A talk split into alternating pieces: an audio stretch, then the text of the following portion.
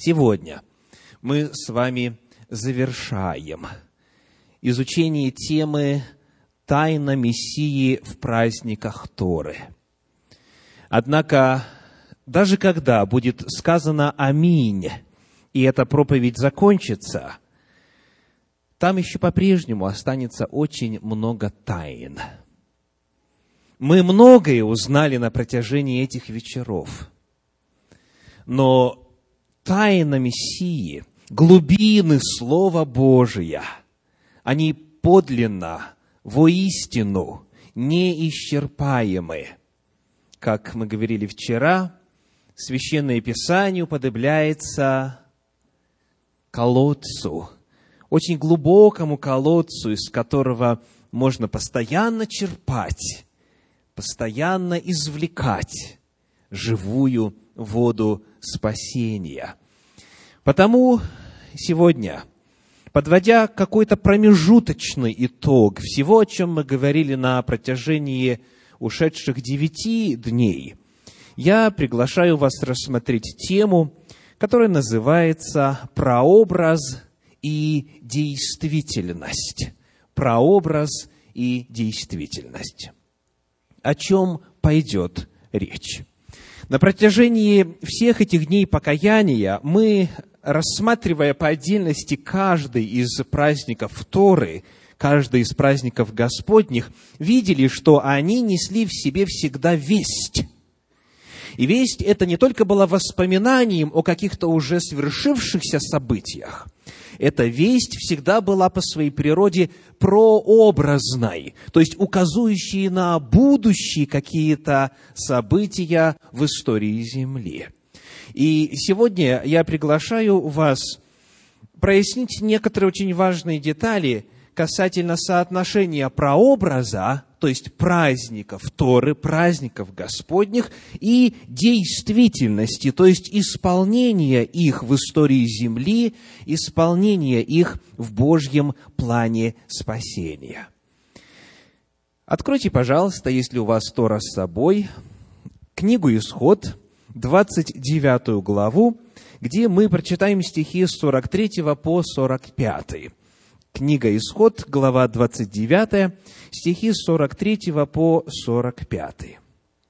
Здесь Всевышний рассказывает Моисею об одной из целей построения скинии, построения святилища.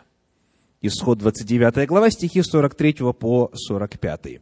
Там сказано, «Буду открываться сынам Израилевым, и осветится место сие славою моею, и освящу скинию собрания, и жертвенник, и Аарона, и сынов его освящу, чтобы они священно действовали мне, и буду обитать среди сынов Израилевых, и буду им Богом. Вот это одна из очень важных целей строительства святилища по законам Торы. Эта цель указана так. Там буду, обратили ли вы внимание, что делать? Там буду, 43 стих, открываться. Там буду открываться. Ну и, конечно же, мы знаем уже с вами, после изучения праздника Йом-Кипур, что в тот день, в особенности в тот день, когда первосвященник заходил во святилище, проходил через святое и оказывался во святом святых, во втором отделении святилища, в тот день являлся Господь. Но являлся кому? Первосвященнику. Только он один мог. Один раз в год зайти за завесу, которая отделяла святое от святого святых, и там Господь ему являлся. Там являлась слава Божья. Но больше эту славу никто из людей видеть не мог. Потому что доступ во святилище был только священником, представителем колена Левия. Потому когда Господь говорит, там во святилище я буду открываться, о чем идет речь? Идет ли речь о Йом-Кипуре или о чем-то большем? Там я буду открываться кому? Что у вас написано? 43 стих. Там я буду открываться сынам Израилевым. Как? Никто, кроме представителей колена Левия, и в нем только потомков Аарона, никто другой не мог видеть, как является Всевышний во святилище. Каким же образом тогда святилище будет служить средством раскрытия Бога, Всевышнего, Творца для сынов Израиля, для всех, кто входит в общество, находящееся в завете с Богом. Как это возможно? Речь должна идти не о том, что там Бога можно будет физически видеть или даже славу Его физически воспринимать. Это могло только относиться к Моисею, это могло относиться к Аарону, первосвященнику, и затем всем первосвященникам после него, но как всем сынам Израилевым открываться – что это значит? Приглашаю вас открыть книгу «Псалтирь», 26 главу. Книга «Псалтирь», глава 26, стих 4. Псалом 26, 4. Сказано так. Это псалом Давида. Прежде чем начнем читать, к какому колену относится Давид, он из колена Иудина. То есть во святилище он права не имеет заходить. То есть непосредственно в само помещение, в святое и святое святых. Так? Он из колена Иудина. Читаем. «Одного просил я у Господа, только того ищу, чтобы пребывать мне в доме Господнем во все дни жизни моей, созерцать красоту Господню и посещать храм Его. Вот желание сердца Давида. Осуществимо ли это желание?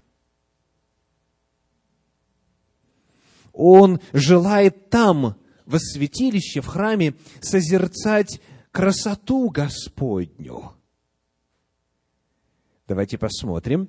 Еще один псалом, 62, стихи со 2 по 4, где рассматривается эта же самая тема. Псалом 62, стихи со 2 по 4. «Боже, Ты Бог мой, Тебя от ранней зари ищу я, Тебя жаждет душа моя, по Тебе томится плоть моя в земле пустой, иссохшей и безводной, чтобы видеть силу Твою и славу Твою, как я видел Тебя во святилище. Так благословлю Тебя в жизни моей, во имя Твое вознесу руки мои. Итак, видел ли Всевышнего Давид во святилище? Что он говорит? Видел. Он видел. Он созерцал красоту Божию. Он видел Господа. Не потому, что находился внутри этого здания, это по Торе было запрещено, а потому что он имел возможность наблюдать и участвовать в праздниках Господних. Он имел возможность наблюдать и участвовать в священнодействиях. То есть, служение, которое было установлено во святилище, оно рассказывало и открывало характер Бога. Вот была цель. Это здание было построено для того, чтобы раскрыть, каков Бог, каковы Его устремления, каковы Его желания, какова Его воля. То есть, первая цель святилища, которую мы отмечаем сегодня, заключается в том, чтобы раскрыть характер Всевышнего. Не физически повторимся, это только первосвященники могли видеть, Но вот эти обряды, которые происходили на территории двора, все, что происходило и было доступно вниманию и взору всех участников, все это было Бога откровением. Бог через святилище таким образом рассказывал о себе. Он рассказывал, каков Он. Помимо этого, святилище служило еще одной очень важной цели. Давайте посмотрим рядышком на 72-й псалом из книги «Псалтирь». Псалом 72, и прочитаем там стихи 16 по 24. Псалом 72, стихи 16 по 24. Это псалом Асафа, и Асаф в начале этого псалма задает вопрос. Помните ли вы, в чем суть вопроса? Почему благоденствуют нечестивые? Почему беззаконники живут хорошо? А я терплю недостатки и лишения, я стремлюсь жить по воле Божьей, и вот мне порой плохо, а им кажется хорошо. Вот проблема, которую задает 72-й псалом. И теперь разрешение этой дилеммы с 16 по 24 стихи. «И думал я, как бы уразуметь это, но это трудно было в глазах моих, доколе не вошел я во святилище Божие и не уразумел конца их. Так на скользких путях поставил ты их, и не, зверга, не извергаешь их в пропасти, как нечаянно пришли они в разорение, исчезли, погибли от ужасов, как сновидение по пробуждении, так ты, Господи, пробудив их, уничтожишь мечты их. Когда кипело сердце мое и терзалась внутренность моя. Тогда я был невежда и не разумел, но я всегда с тобою. Ты держишь меня за правую руку, ты руководишь меня советом твоим, и потом примешь меня в славу. Дилемма, которую пытался разрешить Асав, которую до сих пор многие люди пытаются осмыслить, а именно, почему есть зло, и почему зло бывает безнаказанным. Эта проблема была разрешена, когда он вошел во святилище Божие. И вот теперь вопрос. Вы уже в состоянии на него ответить, те, кто был на теме День очищения. Ну вот, я уже вам и подсказку нечаянно дал – какое служение во святилище, какой из праздников ежегодных рассказывал о конце нечестивых. Йом-Кипур, Йом-Кипур. А как?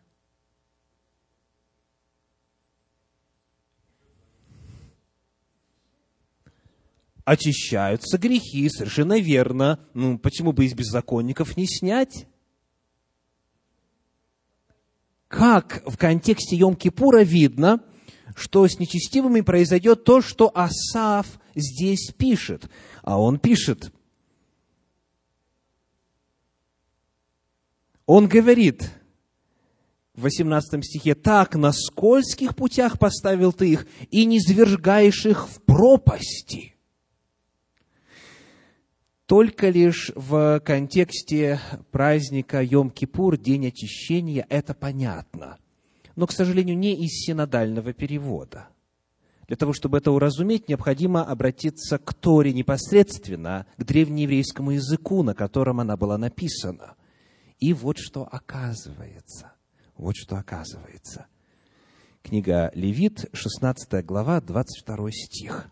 Книга Левит, глава 16, стих 22 говорит, 16.22. «И понесет козел на себе все беззакония их в землю непроходимую, и пустит он козла в пустыню». Вот здесь описана участь нечестивых. Как? Послушайте, что означает фраза «земля непроходимая» в дословном переводе с оригинала. «И понесет на себе козел все провинности их в страну обрывов». Или другой вариант – и понесет козел на себе все их провины на землю, отвесно иссеченную. И, как э, пишет классический иудейский комментарий Санчина, буквально земля, пронизанная трещинами или впадинами, или отрезанная земля. Козла сбрасывали со скалы в пустынной местности, и его останки невозможно было найти. Вот что происходило на Йом-Кипур. И когда мы сравниваем язык, который использует Моисей в Торе для описания участи козла отпущения, а если точнее, козла для отпущения, козла для Азазеля, для свирепого Бога, дословный перевод, и тот язык, который использует Асав в 72-м псалме, он пишет, «Ты не звергаешь их куда?» В пропасти ты не извергаешь их в пропасти, и им там приходит конец. Вот это как раз происходило на Йом-Кипур, на день очищения, с козлом отпущения, на которого, напомню, возлагались все беззакония сынов Израилевых после того, как уже козел для Господа был в жертву принесен, и эти грехи были искуплены. Уже святилище было очищено. После этого последний, финальный аккорд. Этот козел уже не приносился в жертву, его уже не заколали. На голове вот этого козла для Азазеля, для свирепого Бога, дословно, исповедовались все беззакония, и с ним происходило то, что мы только что прочитали его сбрасывали с крутизны в пропасть, и там он погибал. Итак, Асав это все уразумел, когда? Когда вошел во святилище. Асав уже имел право заходить непосредственно в строение святилища, потому что он был из сынов Левия проблема зла была им понята, осмыслена тогда, когда он вошел во святилище. Отсюда вторая цель, которой святилище было призвано по Божьему замыслу служить. Помимо прочих, которые в Торе указаны. Это вторая очень важная цель заключается в следующем. Божьи планы раскрывались во святилище что Бог в конечном итоге сделает с грешниками, что Бог в конечном итоге сделает с дьяволом, что в конечном итоге произойдет с праведными. Все главные действия в Божьем плане спасения были раскрыты в служении святилища. Потому вторая цель, вот как раз вот эта прообразная цель, прообразная функция святилища заключалась в том, чтобы рассказывать о том, как Бог будет решать проблему зла – как Господь будет спасать людей, каким образом будут сменять друг друга главные спасительные Божьи деяния на протяжении истории Земли. Вот об этом рассказывает служение во святилище, и об этом вещают праздники Господни, которые были сопряжены в своей литургической, церемониальной, жертвоприношеннической части со служением во святилище. Итак, вторая цель – это раскрытие плана спасения. Теперь приглашаю вас посмотреть на восьмую главу послания к евреям. Евреям, восьмая глава, первые пять стихов. Евреям, восьмая глава, первые пять стихов. Главное же в том, о чем говорим – есть то, мы имеем такого первосвященника, который воссел одесную престола величия на небесах, и есть священнодействователь святилища и скинии истинной, которую воздвиг Господь, а не человек. Всякий первосвященник поставляется для приношения даров и жертв, а потому нужно было, чтобы Исей также имел что принесть. Если бы он оставался на земле, то не был бы и священником, потому что здесь такие священники, которые по закону приносят дары, которые служат образу и тени небесного, как сказано было Моисею, когда он приступал к совершению скинии – Смотри, сказано, сделай все по образу, показанному тебе на горе. Итак, два главных утверждения нам важно увидеть в этом отрывочке. Первое. На небе есть что? Святилище. Какое? Как оно названо?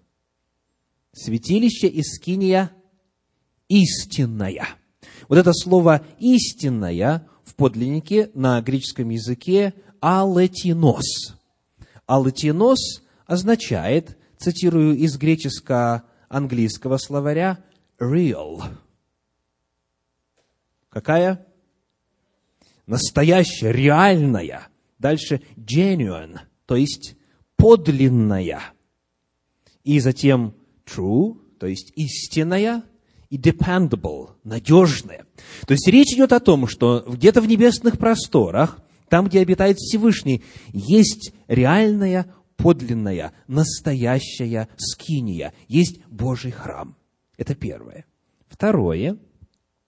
В этом храме происходит служение. И оно происходит как, согласно отрывку?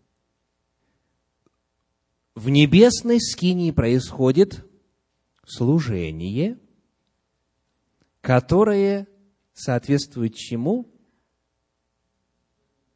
служению в земной скинии.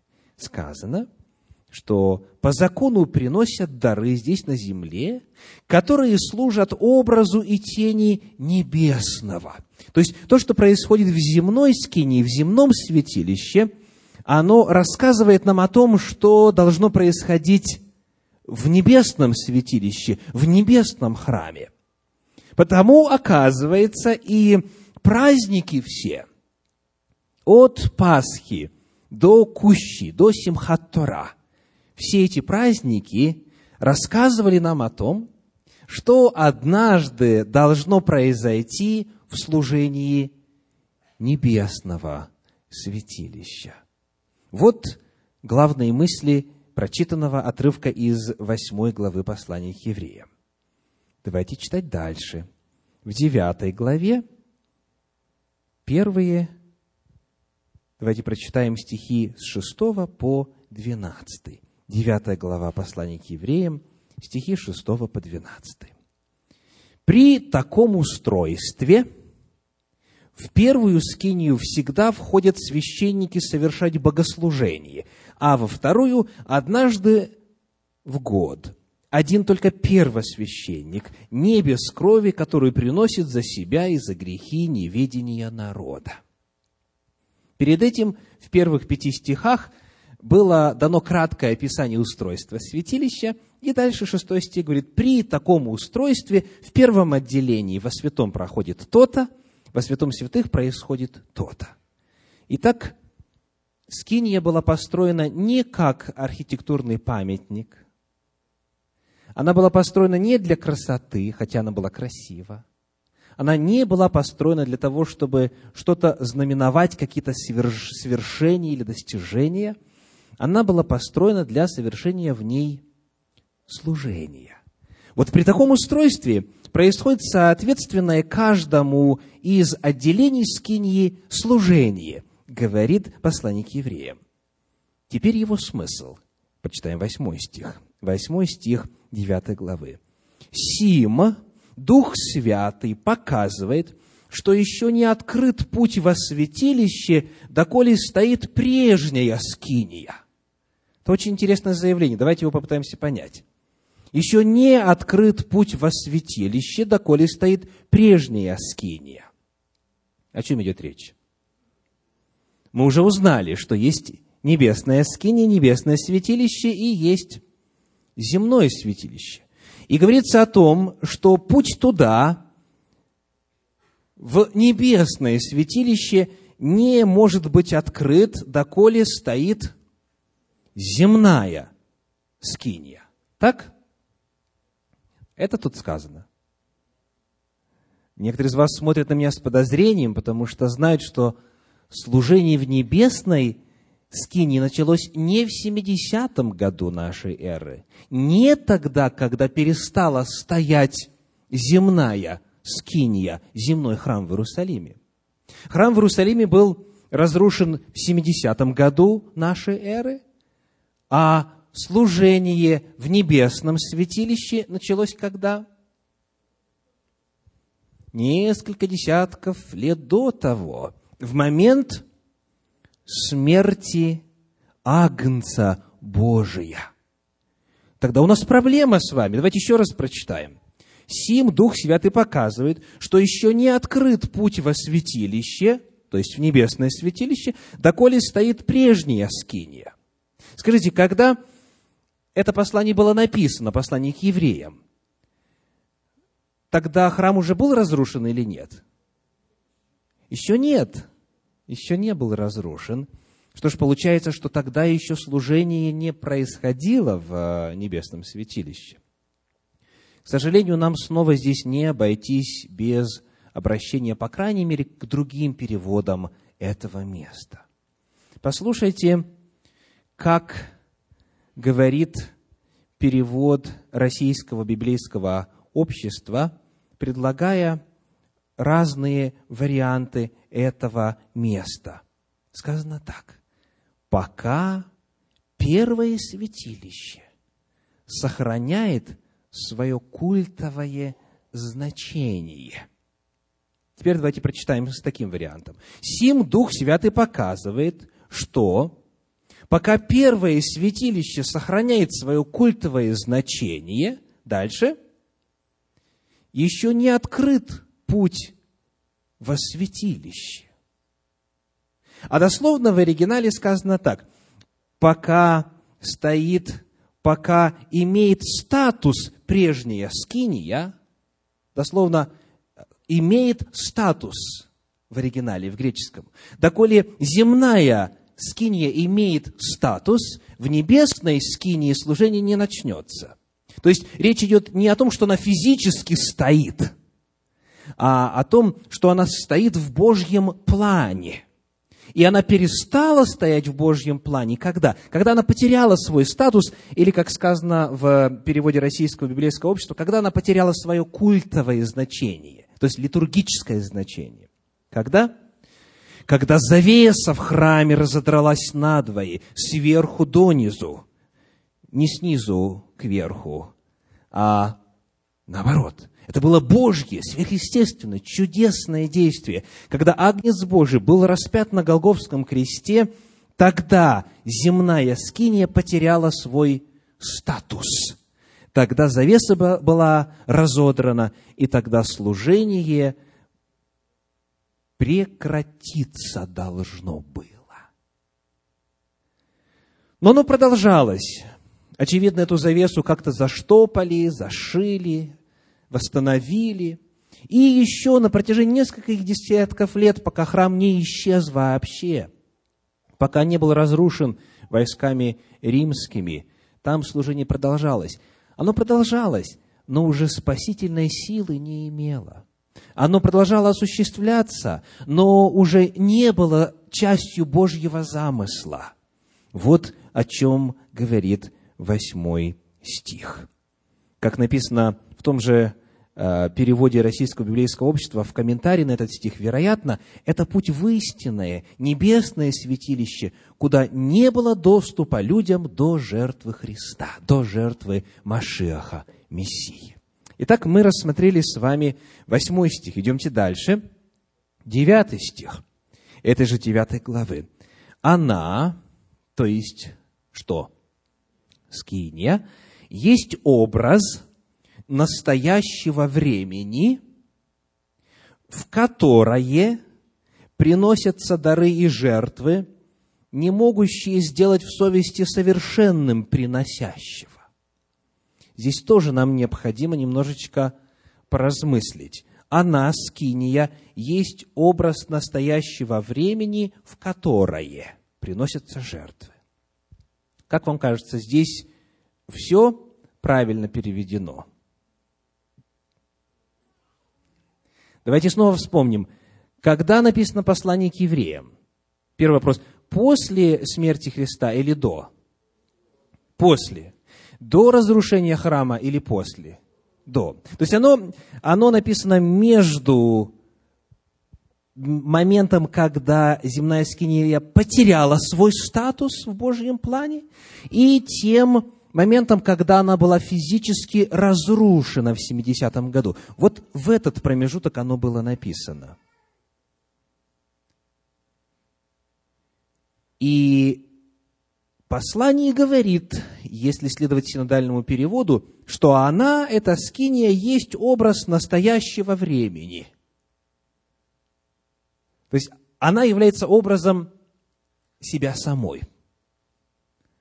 Что, конечно же, не может быть правдой. Потому что скиния является образом или прообразом небесного служения. Ну, давайте поработаем немножечко с вопросом согласования родов в этом предложении – Главная проблема здесь, что касается перевода в слове «которое». Значит, она есть образ настоящего времени, в которое, то есть как будто бы во время, в которое время приносятся дары и жертвы. То есть как будто бы Скиния указывала как раз вот на то время, в которое пишется послание. Но согласование родов показывает, что здесь о другом говорит апостол. Слово «образ», образ женского рода – в оригинале, в греческом. Теперь, слово «время» – «кайрос» в оригинале мужского рода. И вот теперь слово «которое» в оригинале, если женского рода, то тогда согласуется с каким словом? Образ. А если мужского рода, то согласуется с каким словом? Время. Так? Образ, кстати, это параболе, по-гречески для тех, кто записывает. Параболе, а время это кайрос. Так вот, в подлиннике слово «которое» женского рода. Потому получается так. Она есть образ настоящего времени, по-русски будет «в котором», то есть в образе. Вот в этом образе приносятся дары и жертвы и так далее. То есть вновь у нас указание, что служение во святилище, оно не имело целью само себя. Оно было чем? Образом или прообразом. Оно указывало на нечто большее. Идемте дальше. В переводе Российского библейского общества сказано, все это символ настоящего времени, означающий что ни дары, ни жертвы не в состоянии очистить совесть и привести к совершенству тех, кто поклоняется Богу. И далее десятый стих. И которые, и которые, то есть вот эти жертвы, дары, служения, с яствами и питьями и различными омовениями и обрядами, относящимися до плоти, установлены были только до времени исправления – только до времени исправления. Слово «исправление» переведено довольно точно. Это по-гречески «диортосис», в оригинале «диортосис», и дословно означает «новый порядок». Оно переводится даже как «реформация». То есть, иными словами, это служение в земном святилище, в земной скинии по времени изначально было ограничено. И когда этот срок должен был исполниться, тогда необходимо было произойти реформации. Новому порядку служения должно было иметь место. И это время описывается в стихах 11 и 12. Но Христос, первосвященник будущих благ, пришед с большую и совершеннейшую скинию, нерукотворенную, то есть не такового устроения, и не с кровью козлов и тельцов, но со своей кровью, однажды вошел во святилище и приобрел вечное искупление. Итак, вот этим моментом, когда потеряла свой статус, потеряла свое литургическое значение служения во святилище, был акт заклания Агнца Божия. Когда Иисус Христос был предан смерти, тогда, тогда пришло время реформации, время преобразования или исправления, как сказано у нас в синодальном переводе. Итак, сегодня, говоря на тему прообраз и действительность, мы посмотрели, во-первых, на главные цели святилища. Мы не перечисляем все. Первое из упомянутых сегодня – это рассказать о Боге. «Я там буду, — говорит Всевышний, — являться сынам Израиля, всем, кто будет участвовать в установленных Господом праздниках и служениях.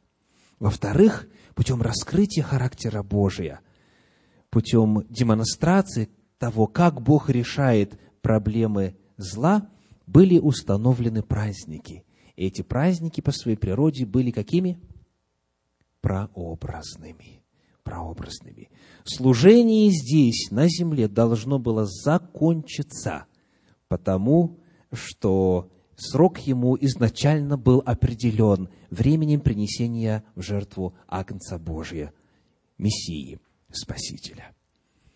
Ну что ж, зная это, давайте теперь для пользы всех тех, кто приходил на протяжении предыдущих девяти вечеров, и в особенности для пользы тех, кто сегодня в первый раз, мы совершим общий обзор праздников Господних чтобы посмотреть, что же конкретно каждый из этих праздников собою символизировал. Итак, Пасха, время, когда праздновалось? 14-го Ниссана, второе название этого месяца – Авива. 14 Ниссана или Авива. На что она указывала? Чем она, чему она была прообразом? Она была прообразом смерти Агнца Божия Иисуса Христа – когда Иисус Христос был заклан, был в жертву принесен,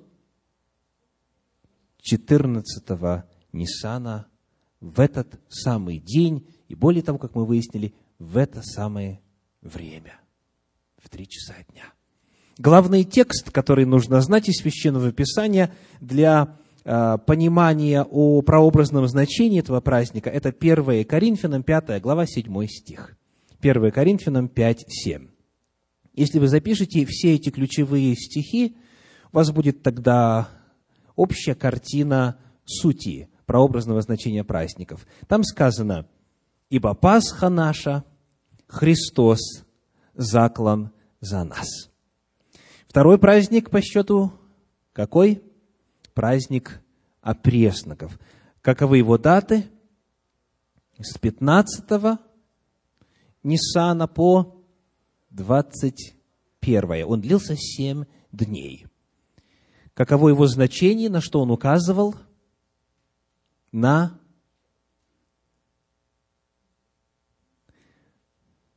Ну, запишите 1 Коринфянам 11 глава, 24 стих. 1 Коринфянам 11, 24. «Сие есть тело мое, за вас ломимое».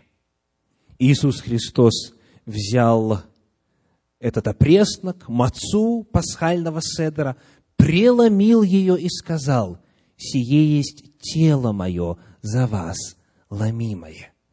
Опресноки, которые есть, начинали уже на Пасху, уже 14-го Ниссана, 14-го Авива, указывают на безгрешное тело Спасителя, которое было предано, которое было ломимо – и благодаря которому произошло, вы правы, очищение. Потому что этот опреснок, он без закваски, а закваска – это символ порока, беззакония и лукавства, нечистоты. И потому, когда жертва была принесена, теперь уже на основании этой жертвы появилась чистота, свобода от вины за грех, появилось спасение.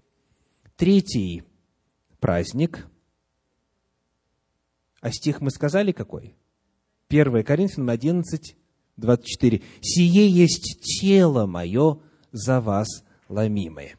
Далее, какой идет праздник у нас? Праздник первого снопа, первый сноп. Время, когда он осуществляется? 16 Авива или 16 Нисана. Каково его значение, на что он указывает? Он указывает на воскресение Мессии и святых с ним. Воскресение Иисуса Христа произошло на третий день. Умер Он 14-го, на третий день 16-го Он восстал из мертвых, и вместе с Ним, сказано, воскресли многие тела усопших святых. Так что это был именно сноп, это было какое-то собрание, какое-то количество воскрешенных праведников. Стих, который лучше всего раскрывает значение этого праздника, это первое послание Коринфянам, 15 глава, 20 стих. 1 Коринфянам 15, 20. Там сказано так. «Но Христос воскрес из мертвых, первенец из умерших». Если вы были на проповеди касательно этого праздника, вы знаете, что слово «первенец» в оригинале «апархе» дословно «первый сноп». Не первенец в смысле первородный, а именно тот термин используется, который Священное Писание применяет для описания вот этого первого снопа. Когда Тора была переведена на греческий, появился перевод септуагинта, тогда для описания первого снопа использовался термин «апархе». И потому в иных переводах вы такой именно термин и найдете. Но Христос воскрес из мертвых, первый сноп – апархе, из умерших. Четвертый праздник – это Пятидесятница. Пятидесятница. Когда праздновался он на пятидесятый день после чего? Не после Пасхи, а после праздника первого снопа на 50-й день после того дня, когда вы приносите первый сноп Господу. Так говорит книга Левит, 23 глава. Он выпадал на шестое Сивана. Это название третьего месяца библейского лунного календаря. Сиван. Шестое Сивана. Каково значение этого праздника? Во-первых, в память о чем он был установлен? В память о даровании Торы на горе Синай – в этот самый день. И прообразно он указывал на что? На излитие Святого Духа. Дух Святой излился в соответствии с обетованиями и пророчествами Ветхого Завета о том, что когда будет заключен Новый Завет, то Господь напишет свой закон на скрижалях сердца, запишет в разуме запишет на сердце. Дух Святой излился для того, чтобы Божий закон стал частью естества человеческого. И для того, чтобы весть об этом разнести на всех языках, по всей земле, точно так же, как было тогда, когда многонациональное общество стояло у горы Синай – как говорит Тора, множество разноплеменных людей вот тогда слышала глаз Всевышнего, слышала и разумела. Там были представлены разные-разные языки. Итак, Пятидесятница указывает на излитие Святого Духа, который, приходя, запечатляет в сознании верующего Божьи законы, вписывает их и дает силу для того, чтобы этой вестью о Божьем законе, о Новом Завете – о спасении, этой вестью поделиться со всеми людьми на всей земле, на разных языках. Для этого даются чудесные дары и знамения. Главный стих, который поможет закрепить суть значения этого праздника, находится во втором послании Коринфянам в третьей главе, стих 8. 2 Коринфянам, третья глава, 8 стих. Говорит так. Третья глава, нет, нам нужен не восьмой, а третий. Исправьте, если вы уже записали. Второй Коринфянам, третья глава, Третий стих.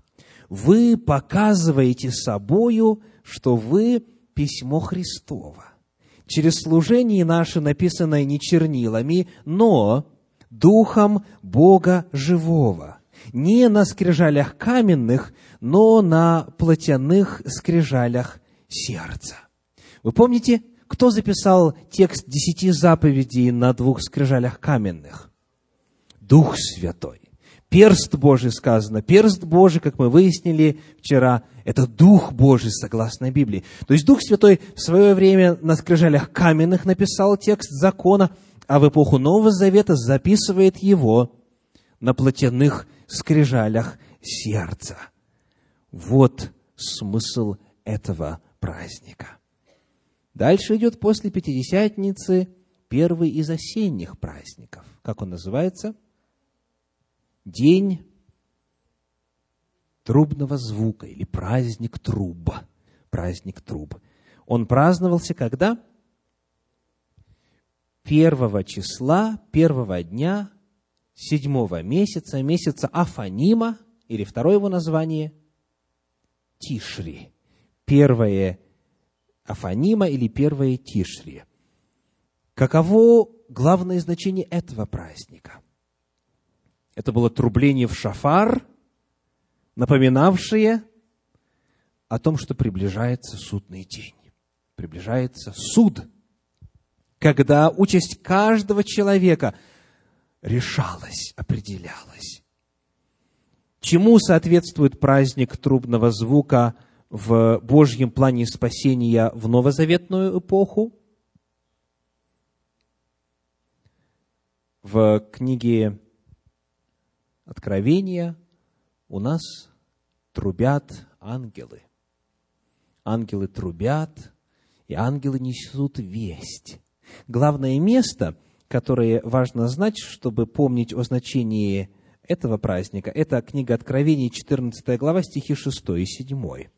Откровение, глава 14, стихи 6 и 7.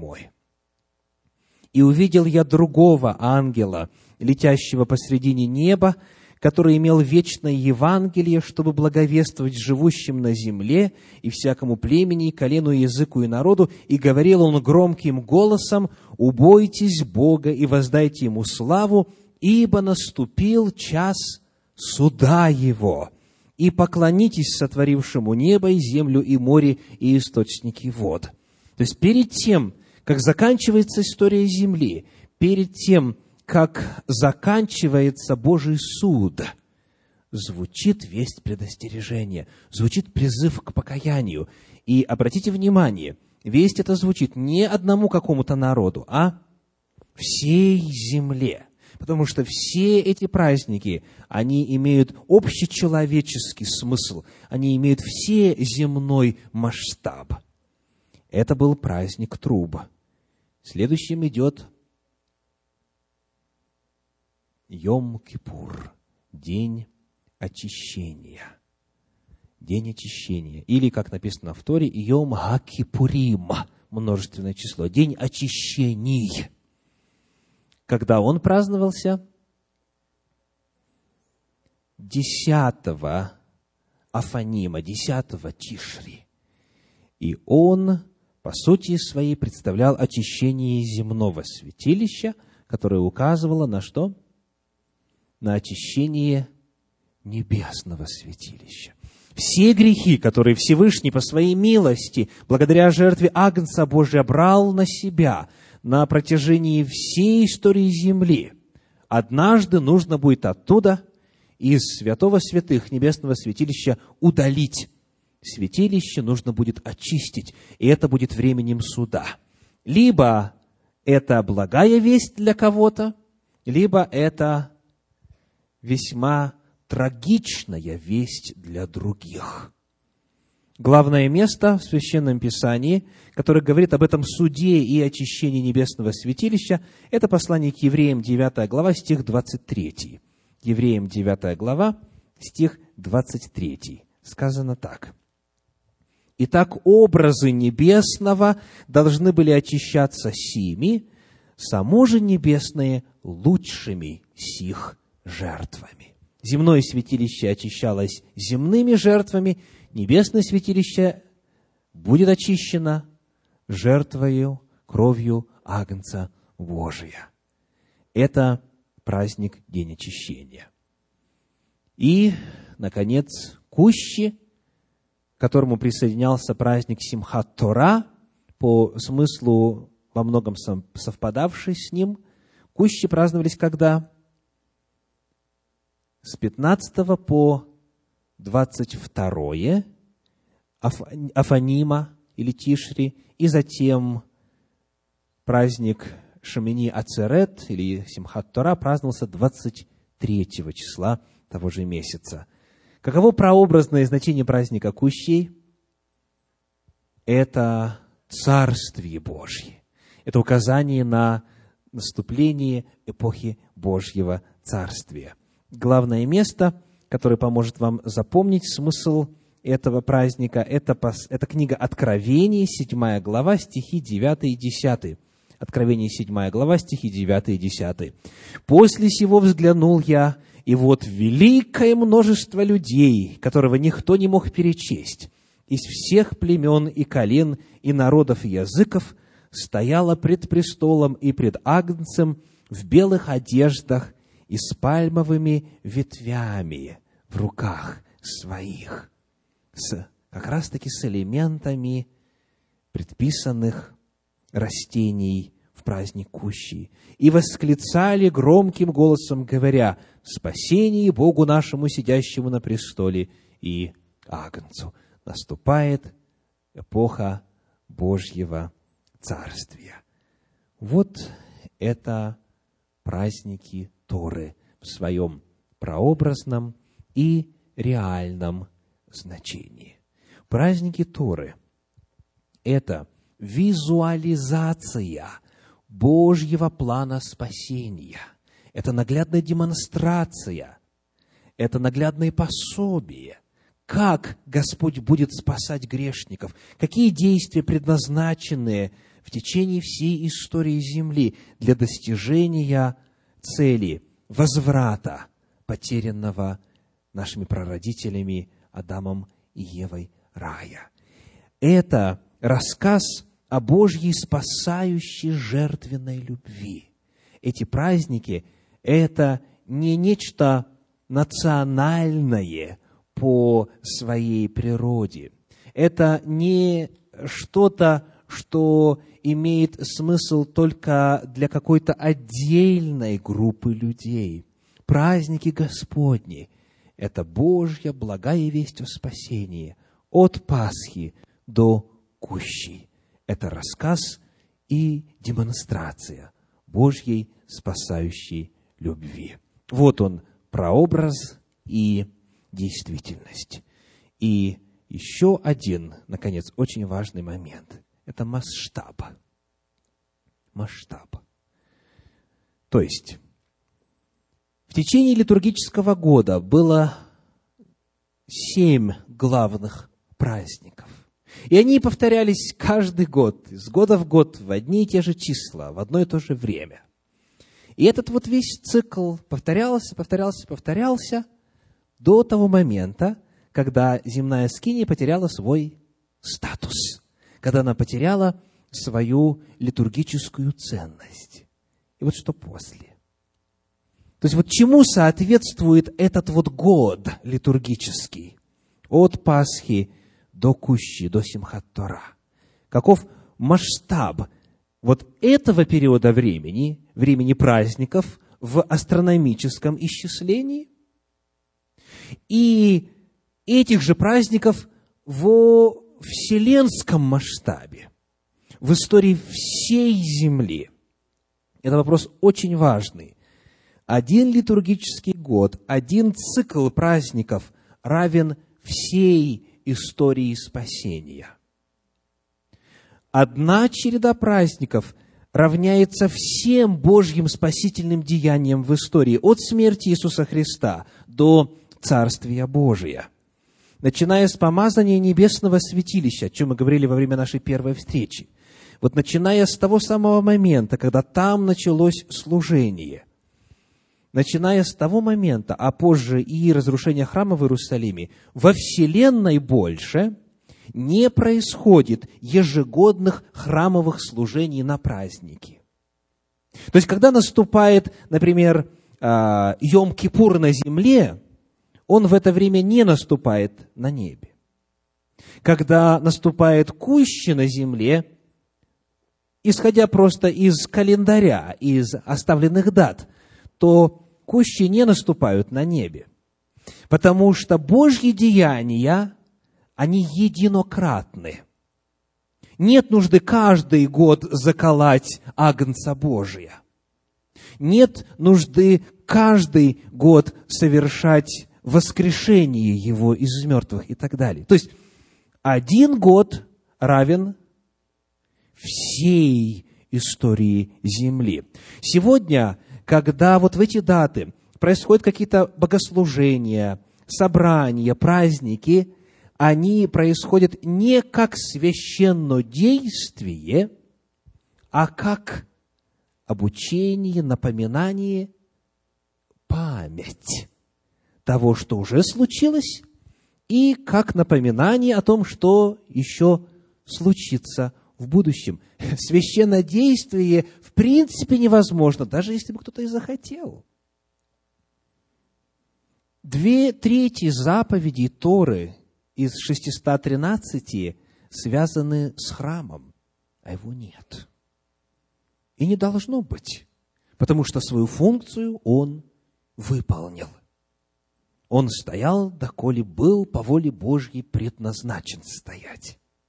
Потому, говоря о масштабе, о соотношении праздников в рамках литургического года и всей истории Земли, очень важно отдавать себе отчет в том, что сегодня, повторимся, во всей Вселенной – больше не происходит ежегодных храмовых служений на праздники ни на земле, ни на небе. Этого не происходит.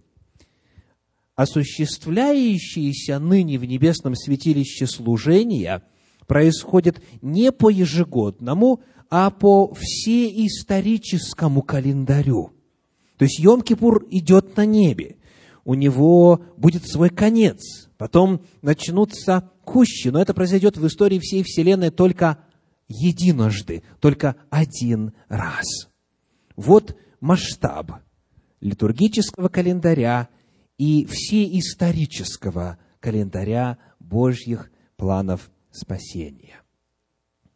Итак, мы с вами посвятили много часов на протяжении этих десяти дней покаяния – изучению темы «Тайна Мессии» в праздниках Торы. Я очень о многом на протяжении этого времени узнал, готовясь к каждой проповеди, молясь, сравнивая, анализируя, читая, я открывал для себя все большую и большую гармонию Божьего удивительного, чудесного замысла. И многие из вас лично и вслух уже на наших встречах по вечерам свидетельствовали о том, как Господь по-новому в любви своей открылся через изучение праздников Господних. И сегодня, в завершении сегодняшнего последнего десятого вечера в нашей программе – я приглашаю вас сейчас подумать, пока будет звучать песнопение во славу Господа, подумать о том, что вам больше всего запомнилось на этих вечерах, какие решения вы приняли на протяжении этих дней покаяния, те решения, которые уносите теперь с собою в жизнь, какие у вас наиболее яркие впечатления, какие грани Божьей истины больше всего оказали на вас воздействие. Подумайте о том, как ваш ответ можно было бы сформулировать в рамках одного предложения. Для того, чтобы всем, кто желает сегодня, дать возможность озвучить свое свидетельство перед всеми присутствующими, откликнуться на истину Божью, которая звучала каждый вечер, и сделать свое заявление в духовном мире, которое окажет влияние и произведет действие для вашей духовной жизни.